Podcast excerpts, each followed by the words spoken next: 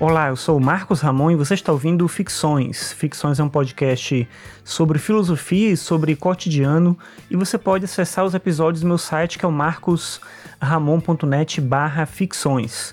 Na verdade lá você pode ver onde ouvir os episódios. Eu não vou mais colocar um post específico para cada um deles no meu site, mas lá vai ter os links se você já está ouvindo aqui, você já sabe provavelmente como ouvir, mas às vezes existe uma dúvida sobre qual plataforma, de que maneira escutar, enfim. Então eu vou deixar essas informações lá no meu site.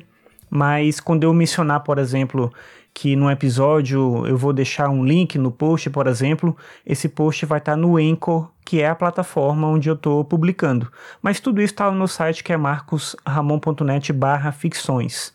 Tem um número bem pequeno de pessoas que acessam esses episódios em formato de post, então não vou fazer mais isso porque, enfim, não tem feito mais muito sentido. Muita gente escuta principalmente pelos aplicativos, né, um Pocket Cast, por exemplo, ou Castbox, mas tem gente que escuta pelo Spotify ou por alguma outra plataforma nesse sentido, poucas pessoas acessam o site para dar o play direto por lá, e mesmo nesse caso, o que eu boto no meu site é um link para o Anchor, que na verdade é o embed do do episódio que está publicado no Anchor, então dá para você ouvir direto por lá.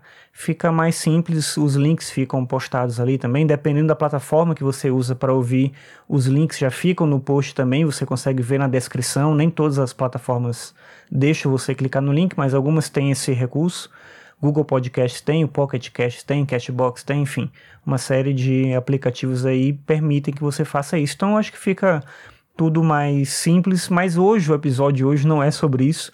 O episódio hoje é sobre Twitter ou sobre ficar longe do Twitter. Desde outubro, eu não lembro, acho que foi um pouco antes da metade do mês, eu já explicar por que eu lembro que foi essa época, mas desde essa época que eu não acesso o Twitter. O que aconteceu foi o seguinte, eu sou muito viciado no Twitter, fico muito tempo, passava, né, muito tempo, que eu tô já alguns meses aí sem utilizar, e aí um dia eu tava em casa mexendo no Twitter e meu filho tava falando comigo, eu tava mexendo no celular.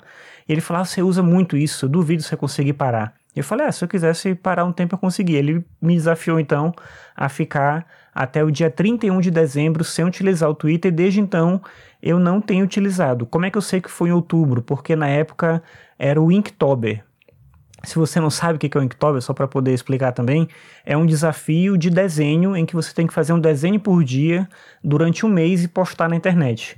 Então eu estava postando os desenhos nessa época, e aí quando ele me desafiou a ficar sem usar o Twitter, eu falei, ah, mas eu estou colocando os desenhos lá. Então eu vou fazer o seguinte, eu fiquei, eu estava fazendo os desenhos no iPad, então eu falei, eu vou só postar os desenhos de maneira automática, mas eu não vou acessar o Twitter e desde então eu não tenho acessado. Por isso que eu lembro que era acho que meio de outubro, ou um pouquinho antes do meio de outubro, por aí. Mas enfim, desde aquela época que eu não tenho utilizado mais a plataforma, e aí eu tenho que confessar que tem momentos assim que eu sinto aquela coisa da abstinência, né, da vontade de abrir o aplicativo e de olhar o que está lá, ou entrar no, no site mesmo no computador e ver alguma coisa, mas eu enfim, consegui até agora, falta um pouquinho, mas, né, pelo que eu já consegui, acho que dá para eu fazer. Isso mostra, eu acho, meio que o absurdo dessa coisa que é do nosso vício na internet, no aplicativo específico, no meu caso, que é o Twitter. Porque a maior parte das coisas que eu procurava para me informar eu fazia por meio dessa plataforma, desde, sei lá, portais de notícias ou updates de produtos ou empresas que eu seguia, que eu gostava daquilo que elas colocavam, ou pessoas que tinham coisas interessantes para postar também. Então tudo eu seguia pelo Twitter e até outras coisas, tipo, por exemplo, eu gosto de assistir jogo de futebol. Então eu segui um perfil lá que dizia quais eram os jogos que iam ter naquele dia e em que canal que eu podia assistir.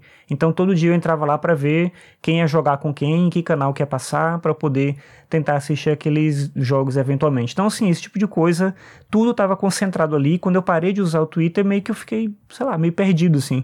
Como é que eu acompanho agora os jogos de futebol? Como é que eu fico sabendo daquela empresa de videogame que eu seguia? Como é que eu vou saber de um update de um aplicativo que eu uso?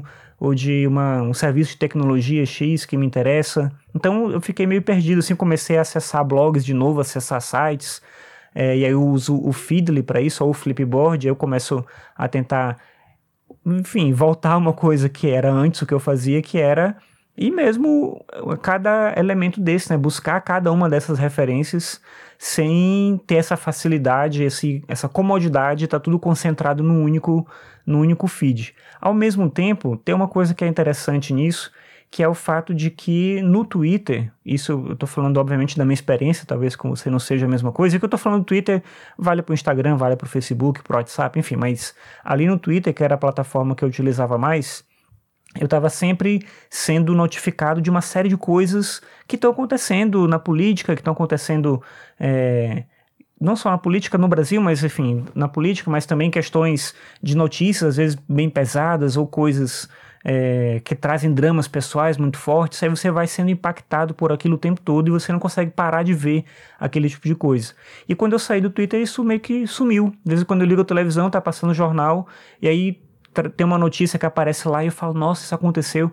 E eu fiquei pensando, se eu tivesse usando o Twitter, de repente eu estava desde cedo vendo aquilo e não, sem parar de olhar e sendo consumido também por aquele nível de tensão que esse tipo de notícia traz, pelas reclamações que as pessoas fazem, pela, por esse clima de conflito constante que as pessoas têm, né, e, e, e que se motivam a fazer, e às vezes de maneira legítima, mas enfim, tudo isso são coisas que acabam levando a gente por um caminho também muito difícil de você estar o tempo todo não só se incomodando com as coisas, porque é importante você se incomodar, mas também se entristecendo com elas, e isso já é um problema. E era meio isso que eu estava sentindo. Claro que quando passar o dia 31 de dezembro eu vou voltar a utilizar o Twitter, mas eu fico pensando para mim como é que vai ser isso, se eu vou fazer como eu fazia antes, que seria a pior solução, ou se eu vou conseguir encontrar um caminho do meio, porque tem essa possibilidade de eu não usar nunca mais, de eu usar como eu usava antes, ou procurar um meio termo. O meio termo é aquilo que eu acho que eu deveria fazer, mas eu não sei se é exatamente isso que eu vou fazer.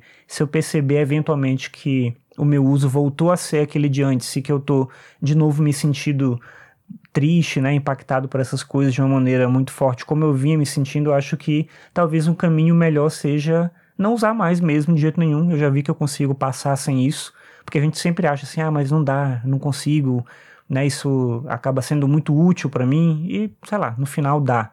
No final a gente consegue fazer as coisas de uma maneira diferente, desde que a gente queira realmente fazer as coisas de uma maneira diferente.